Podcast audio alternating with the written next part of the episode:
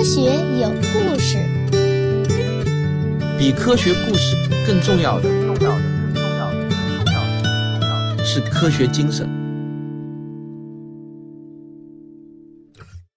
北京时间二零一四年十月八日傍晚五点三十分，太阳刚刚西沉，天色渐暗，美丽的晚霞还在西边的天空中绽放着余晖。南京紫金山天文台的天宝城观景平台上已经是人头攒动，人们正在翘首以待，等待着一个难得的天文奇观的来临。五点四十五分，突然之间，人群之中沸腾起来，在紫金山东南方向的山头上，一轮血红的月亮正在冉冉升起，在月亮的左上方，有一个亮闪闪的金色月牙正在慢慢褪去。这个啊，就是中国天文爱好者期待了很久的红月亮带时月出。这是一次难得的月全食。由于月亮的位置正好位于地球阴影的边缘，而由地球的大气层散射出来的晚霞的霞光，这个时候映红了整个月亮。全球有数亿人通过网络直播收看了这次红月亮的天文奇观。但是啊，我们不知道的是。远在一点零七亿公里外的遥远太空中，还有另外一双眼睛也在注视着这次月全食。这个遥远的观察者就是正在水星执行任务的信使号探测器。信使号从北京时间五点十八分开始，每隔两分钟就向着地球的方向拍摄一张照片，从遥远的外太空拍摄了月球进入地球阴影的全过程。信使号的团队把这些照片编辑成了一个长度只有五秒钟的视频。在这段视频中啊，大家可以看到，在水星的视角中，地球和月球就像两颗互相绕转的明亮恒星。在月食发生的时候呢，月球的亮度就逐渐变暗，慢慢的消失在了地球的阴影之中。如果你对这段视频感兴趣的话，可以到“科学有故事”的微信公号中回复。太空月食这四个字就可以看了。好，讲到这里啊，你可千万不要认为这个名叫信使号的探测器，它大老远的跑到一亿公里之外，就是去拍摄月全食的。其实呢，信使号的主要任务是对水星表面空间环境以及水星的地质化学等项目展开深入的探测研究。虽然信使号被命名为信使，但是它的水星之旅并不怎么迅捷。甚至可以称得上是相当的坎坷。信使号从2004年8月3号发射升空，到2011年3月11号才正式泊入水星轨道，整个过程差不多用去了七年的时间。我在第一次听到七年这个数据的时候呢，是吃了一惊的。为什么？因为我记得著名的卡西尼惠更斯号土星探测器是一九九七年发射升空的。到二零零四年泊入土星环绕轨道，也同样用了将近七年的时间。但是大家要知道啊，地球到土星的距离是多少？平均八点五个天文单位，这个距离是地球到水星距离的十四倍。那既然距离相差了十四倍这么多，为什么用的时间却差不多呢？难道速度慢那么多吗？这实在是让我感到有些奇怪。再比如说啊，我们回顾一下历史。人类发射第一个水星探测器“水手十号”就根本没有花费七年这么长的时间。水手十号是一九七三年十一月三日发射升空的，到一九七四年三月二十九日就实现了首次水星飞掠。这差不多呢，只用了短短的四个月的时间而已。同样是水星探测器，那到底是哪些差异，要让晚发射三十年的信使号花去了七年的漫长时光呢？哎，咱们这个啊，就要从他们最终的轨道差异说起了。下面是一些很硬的干货啊，你要仔细听好了。水手十号最终的目标是成为一颗绕着太阳运行的人造行星，通过不断的飞掠水星来实现对水星的探测。而信使号的任务呢，则是成为一颗绕着水星旋转的人造卫星。这就是两个探测器的本质差别。一个呢是绕着太阳转，每转一圈才能经过水星一次，而另外一个呢就是绕着水星本身不停的转，所以啊这个差别可大了。与那些向着外太阳系飞行的探测器不同，信使号想要靠近水星啊，那就必然要接近太阳，它要挑战太阳重力场的深处的强大引力。那信使号越接近太阳，太阳引力带来的加速度就会越大。如果信使号没有给自己减速的办法，最终的结果呢，将是与水手十号一样，只能成为环绕太阳旋转的人造行星，却再也无法泊入水星的卫星轨道了。所以说呢，慢是有它慢的道理的。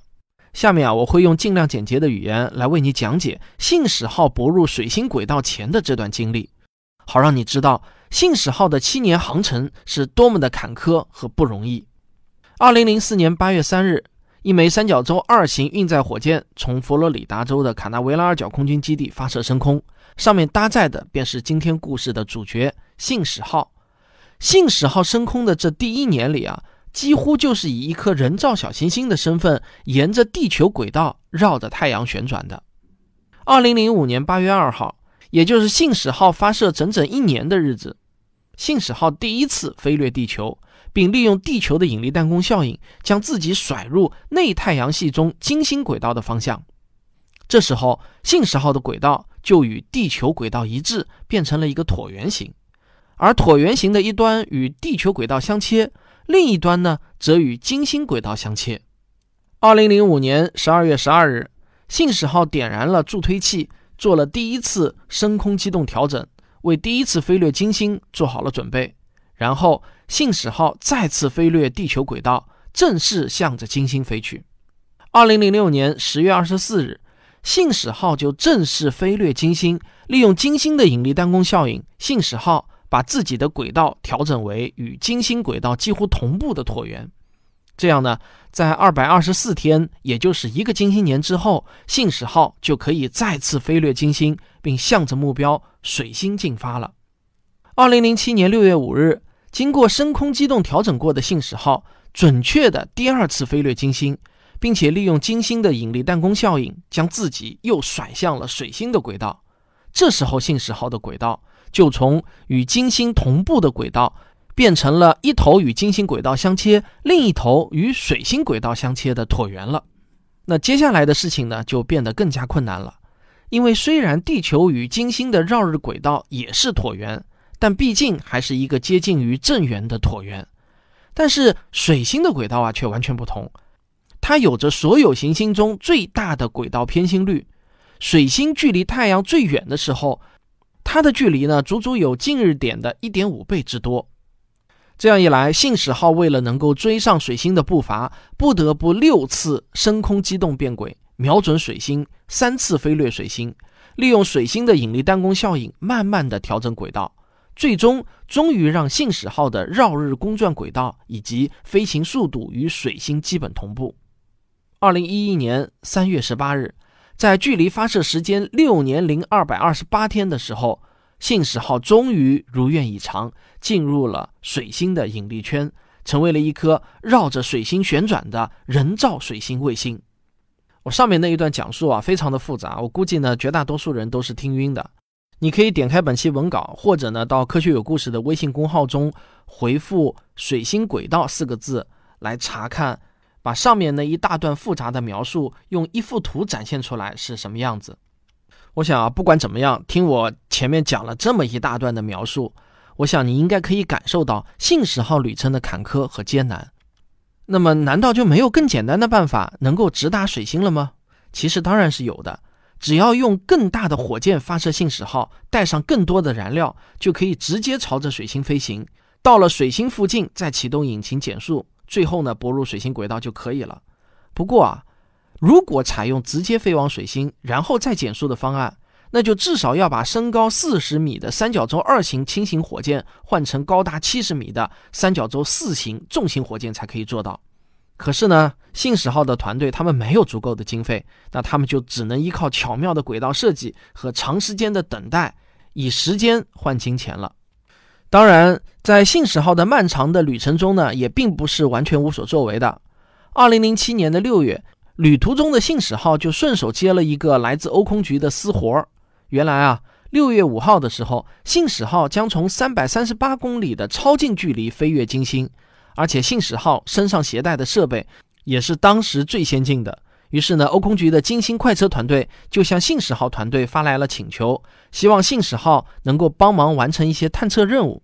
而信使号呢，则欣然应允了金星快车团队的请求，完成任务的同时，也顺便测试了自己的新装备。行星地质学的奠基人罗伯特·斯特洛姆是唯一一位既参与过水手十号项目，又参与了信使号项目的科学家。罗伯特就回忆说啊。一直以来，人们都认为水星是一颗内部结构与月球相似、复杂度很低的岩石行星。这样的认识让水星在行星探索计划中的优先级变得很低。人们宁愿把探测器发往外太阳系的气态行星，也不愿意把同样的钱花费在探索水星上。直到华盛顿卡内基研究所和约翰霍普金斯大学应用物理实验室设计了低成本的水手十号水星探测任务。才首次获得了批准。探索水星的重要度被严重的低估。无论是水手十号还是信使号，都是在科研经费严重不足的情况下设计出来的。所以呢，信使号只能采用这种令人眼花缭乱的复杂的轨道来接近水星。但是最终呢，信使号发回来的数据证明了自己的价值。所有在信使号身上投入的经费都是物超所值的。人们万万没有想到。看似朴实无华的水星上，竟然也隐藏着如此之多的秘密。那都是一些什么样的秘密呢？咱们先上个小广告，广告之后见。我们身处的这个宇宙，比任何一个人想象的都更加神奇。如果我和光跑得一样快，会发生什么？量子为什么不能被克隆？如何测量宇宙的膨胀速度？我不但要告诉你这些问题的答案，更重要的是，我还要告诉你们。科学家是怎么找到答案的？比答案更重要的是寻求答案的过程。我是职业科普人汪杰，两个孩子的父亲。给孩子讲科学，比科学故事更重要的是科学精神。那到底什么是现代科学？什么又是科学思维呢？这就是少儿科学思维启蒙三部曲要试图回答的问题。我将围绕着相对论、量子力学以及天文学的诞生和发展历程。为你生动地展现宇宙的神奇和科学的魅力，让你感受科学家们的思考方式以及他们的智慧。科学思维启蒙从这里开始。那目前这套书已经可以在各大网络书店以及线下的实体书店买到，全部都到货了。如果你想买的话呢，我推荐你在京东商城的科学声音科普馆直接下单购买。一个卫星绕着行星旋转。我们最熟悉的模式就是卫星位于黄道面上，绕着行星转动；月球绕着地球旋转就是这样的模式。但是信使号绕着水星旋转的模式呢是完全不同的。信使号的绕行轨迹啊是一个垂直于黄道面，同时也垂直于水星绕日轨道的椭圆形。如果你把水星的绕日轨道想象成一根弹簧的话，那么弹簧上钢丝的缠绕方式啊，差不多就是信使号的运动方式了。这样的轨道最大的好处就是能够随着水星的自转，把包括两极在内的整个水星观察得一清二楚。而且，当信使号飞掠水星的向阳面的时候，太阳光会把水星表面完全照亮，不会受到地形阴影的干扰。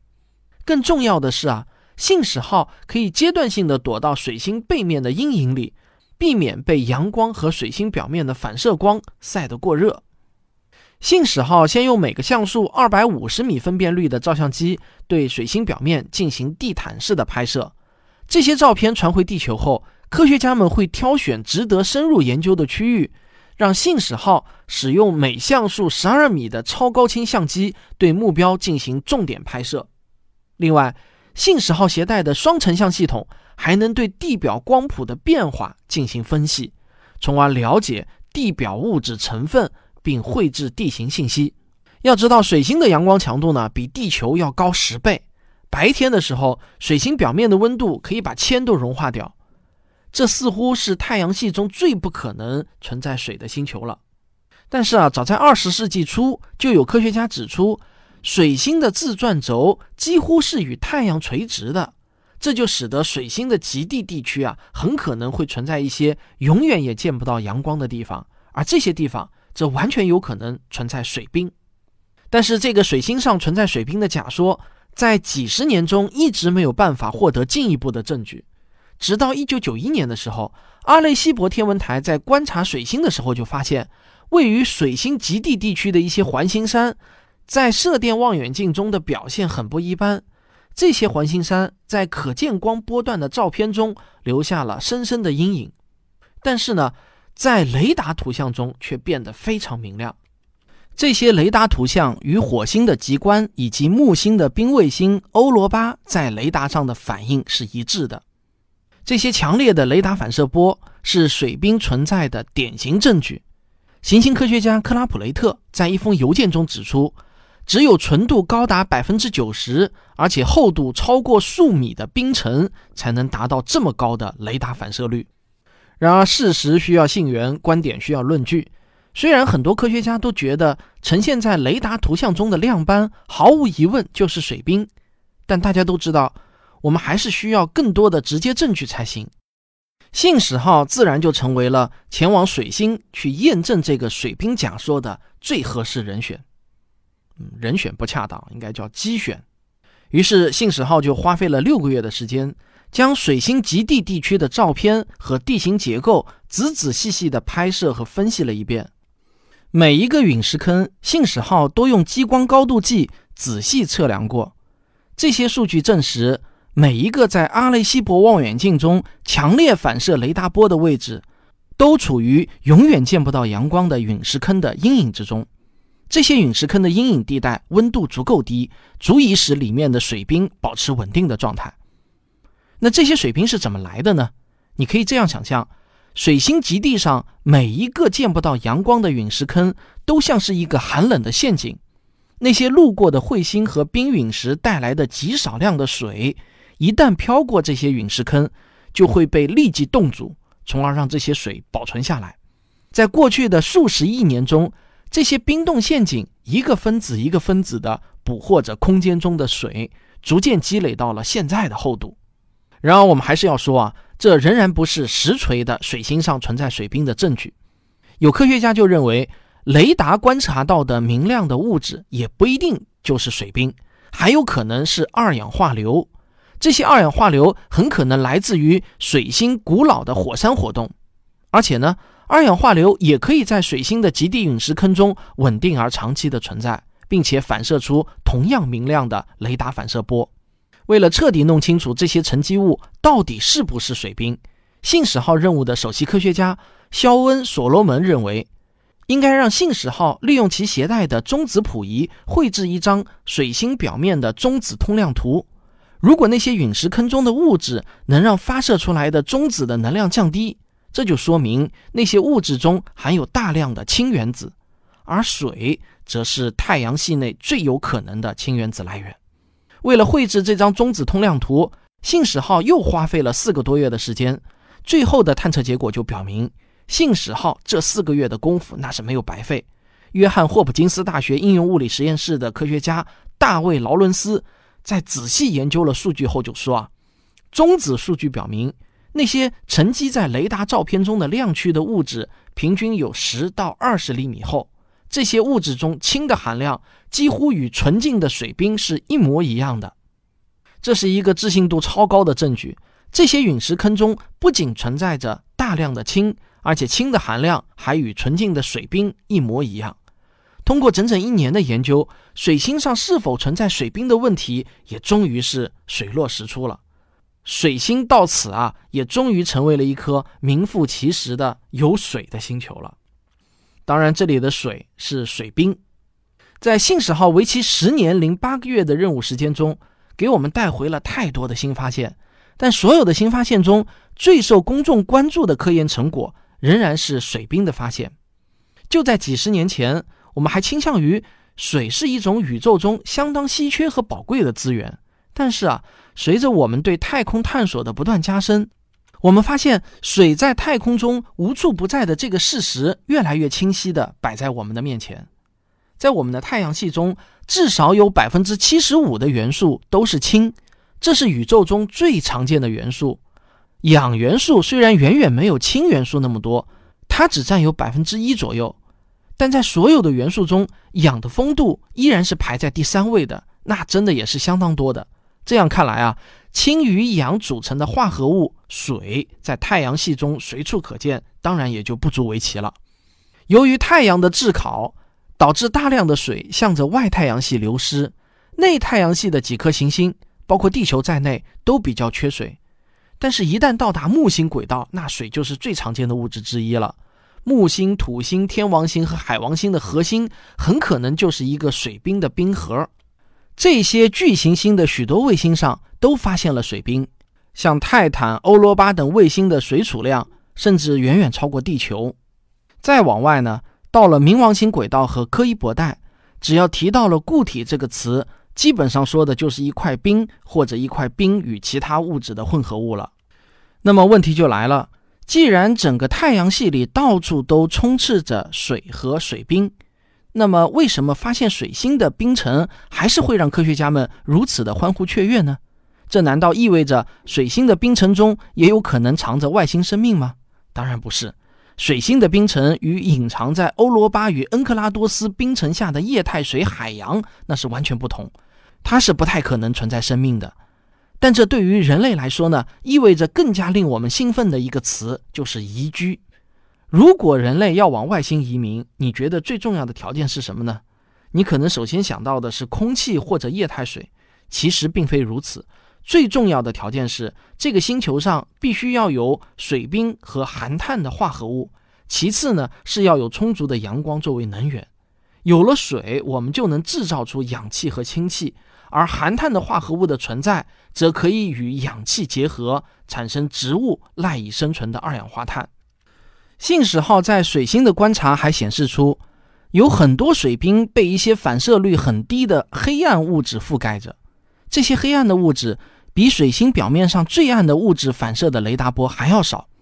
科学家们就推断，这些黑暗的物质就是一些富含碳元素的有机物质。所以说啊。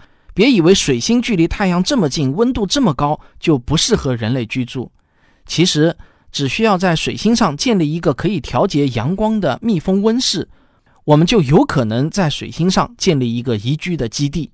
充足的阳光让我们拥有取之不尽、用之不竭的能源，同时水星上还有充足的碳和水，这对于建立一个供人类长期生存的基地来说，这就已经是充要条件了。就在二零一九年八月三日，也就是本文写作的不久前，NASA 公布了一个根据月球轨道侦察器和信使号的一个最新的数据报告。这份最新的报告就显示，无论是水星还是月球，它们蕴藏的水储量都比我们先前估计的数量要大很多。那这个研究是怎么做出来的呢？研究人员利用信使号和月球轨道侦察器获得的高层数据。测量了水星和月球上直径在二点五公里到十五公里之间的一万五千个陨石坑，他们就发现，无论是月球还是水星，这些陨石坑都普遍要比正常的陨石坑浅了百分之十左右，而这百分之十的厚度差异就可以用积累水冰的厚度来进行解释，这是以前我们从未发现过的超厚冰层。这些超大储量的冰库足以支持我们对这些星球的长期探索，而月球上超大储量的水冰还有可能成为撬动人类重启载人探月计划，甚至建立月球基地的重要杠杆。二零一八年的十月二十号，人类的第三颗水星探测器“贝皮科伦坡号”顺利的启程，飞向了水星。贝皮科伦坡号是欧洲航天局和日本宇航局的合作项目。它的主要任务就是对水星的磁场、磁层、行星际太阳风以及星际粒子进行进一步的研究和探索。贝皮科伦坡号水星探测器采用了与信使号完全一样的轨道方案，它将在明年的四月六日首次飞掠地球，利用地球的引力弹弓效应进行减速和变轨，绕日一周飞掠地球。这只是一颗水星探测器万里长征的第一步而已。按照贝皮克伦坡号的计划，它要到二零二五年的十二月五日才能正式的拨入水星轨道，开始正式的科学探索活动。咱们还得耐心的等待几年。让我们期待贝皮克伦坡号水星探测器能够带给我们更多的好消息。现在，水星在我们心中已经不再是那个荒凉灼热而又陌生的岩石行星了。现在我们已经知道，水星上有充足的水、阳光和含碳的有机物。如今的水星呢，已经被我们贴上了宜居的标签。也许若干年之后，水星真的能够成为人类的太空前哨，甚至成为人类的新家园。好，这就是今天的科学有故事。咱们下期继续太阳系新知的故事。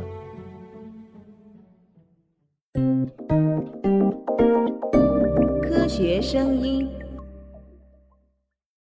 可能你们没有想到，这期节目的文稿啊，不是我写的，而是科学声音第一期科普训练营的学员董一强撰写的。之前我播阿波罗系列节目的时候，虽然念的也是训练营学员的文章，但是呢，那些文章啊或多或少我都会进行一些修改，或者说呢，我提出一些修改意见，让他们自己修改。但是这次啊。我是几乎一字不改的把董一强的文章给播出来了，因为我觉得他已经真的写的很像了，很像是我科学有故事的节目稿了。我想啊，如果不是我在最后说明，我估计呢，大多数人都不会怀疑这篇文章它并不是我的亲笔。好，说完了这个啊，咱们今天呢还有一个非常非常重要的事情要说，我要向大家隆重的推荐我们科学声音的成员，原来是这样的主播旭东的新书《我们为什么会这么臭》。它这个名字就起得很有趣啊！它的封面呢更有意思，这是一本封面用了非常亮眼的黄色，写上了一个大大的“臭”字的书。我估计你看到这个封面设计了，一定会眼前一亮的。在前不久《理性的力量》的演讲会上，这本书就是最吸引眼球的。那这本书到底写了些什么呢？我要说啊，它不但是封面设计好，内容也真的是好。如果你是原样的听众的话，那就一句话：这是原样节目的精华文字稿。那如果你不熟悉原样的节目的话，我就请出旭东用六十秒来介绍本书。这并不是一本恶趣味向的小册子，也不是一本科学除臭的行动指南，当然，这甚至不是一本以臭为线索贯穿始终的书。这本书所真正好奇的是一大堆关于我们自己的为什么。我们真的了解自己吗？我们如何听？如何看？如何感知这个色彩斑斓的世界？又为何哭？为何笑？为何拥有丰富多样的情感？这些问题，我们或许可以到大脑里去寻找答案。可是，我们对于大脑本身又了解多少呢？不要觉得这些问题很傻很幼稚。科学家们为了回答他们，其实已经研究了很多年。其中一些我们已经能够给出答案，而另一些还只是停留在猜想和推测阶段。因为我们远比我们认为的要复杂的多。而随着探索的深入，当我们最终找到或者接近答案时，相信大部分人都会这样感叹：原来是这样。好，我推荐大家到京东商城搜索“科学声音科普馆”，你就可以找到科学声音的所有书籍了。顺带着呢，还可以看看我们的其他新书。好，这就是本期节目，咱们下期再见。呃，如果你喜欢我的节目的话，请别忘了点一下订阅。当然，也欢迎您分享、点赞和留言。